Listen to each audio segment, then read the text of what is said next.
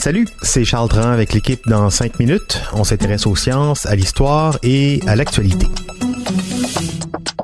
Aujourd'hui, on parle des monarques, les papillons. On sait qu'ils migrent du nord au sud et du sud au nord chaque année. Mais euh, est-ce qu'on sait pourquoi? Et surtout, comment ils font? C'est pas gros un papillon. 4000 km aller, 4000 km retour, ça fait beaucoup de battements d'ailes. Comment s'explique la migration des monarques chaque année entre le sud-est du Canada et le Mexique? Voici des éléments de réponse avec Myriam Lefebvre. C'est un petit papillon et pourtant, en l'espace de deux mois, il réussit à parcourir pas moins de 4000 km entre le Mexique et le Canada, au deuxième rang des insectes migrateurs pour la distance parcourue. C'est un exploit et à la fois un mystère pour un si petit et si fragile insecte que le monarque. Comment arrive-t-il à parcourir toute cette distance, mais aussi pourquoi vient-il ici au Québec plutôt que de rester au chaud au Mexique?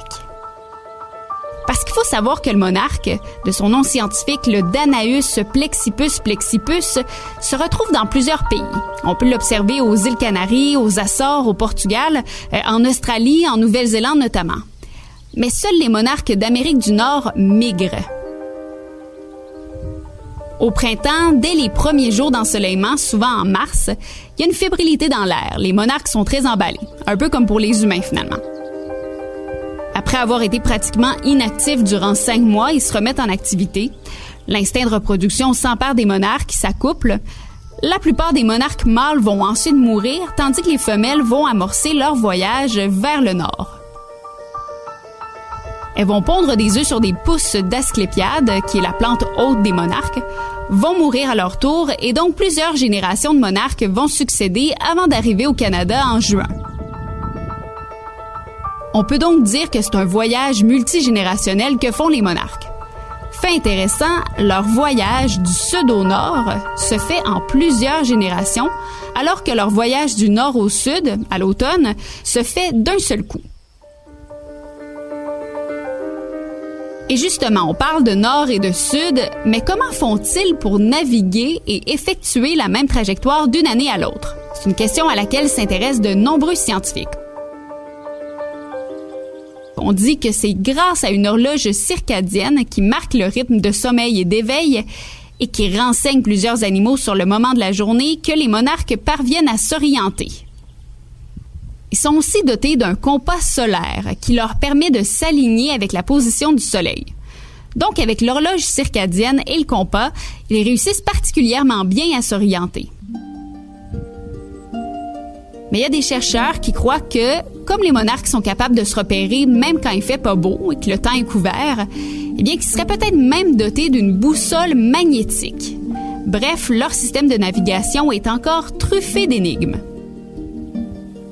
L'autre grand mystère, je le mentionnais un peu plus tôt, pourquoi, à la différence d'autres populations sédentaires, les monarques d'Amérique du Nord, eux, sont migrateurs? Ce qu'il faut comprendre, Selon une étude de l'Université de Chicago, c'est que le monarque, même si certains ont pu croire qu'il était issu d'espèces tropicales non migratrices, est plutôt originaire de l'Amérique du Nord et a d'emblée été migrateur. C'est donc qu'il quitte le Canada à l'automne pour aller au Mexique dans les forêts de sapins oyamel et non l'inverse. Et il passe l'hiver dans ces régions qui sont plus adaptées au froid parce que les monarques, s'ils ne migrent pas, ne peuvent pas survivre à nos hivers. Ils peuvent pas survivre à une température de moins 8 degrés Celsius. Bref, ils sont un peu comme nos snowbirds, mais choisissent les forêts du Mexique plutôt que les tout inclus de la Floride. Et ce que les chercheurs biologistes de Chicago ont observé des monarques migrateurs, c'est qu'ils ont un gène unique qui ferait toute la différence, un gène impliqué dans la croissance et les muscles des monarques pour leur permettre de voler, ils ont remarqué que les monarques migrateurs, grâce à ce gène, étaient donc plus forts, consommaient moins d'oxygène, que leur métabolisme était plus adapté pour effectuer des longs trajets. Et même que chaque fois qu'un monarque perdait son comportement migratoire, on pouvait observer le changement au niveau de ce gène-là. Vont-ils toujours effectuer leur migration? Il y a quand même certains dangers auxquels fait face le monarque d'Amérique du Nord et qui diminue considérablement la proportion d'entre eux qui migrent. Dans les années 90, un milliard de monarques migraient de l'Amérique du Nord au Mexique. Maintenant, ils ne sont qu'une trentaine de millions.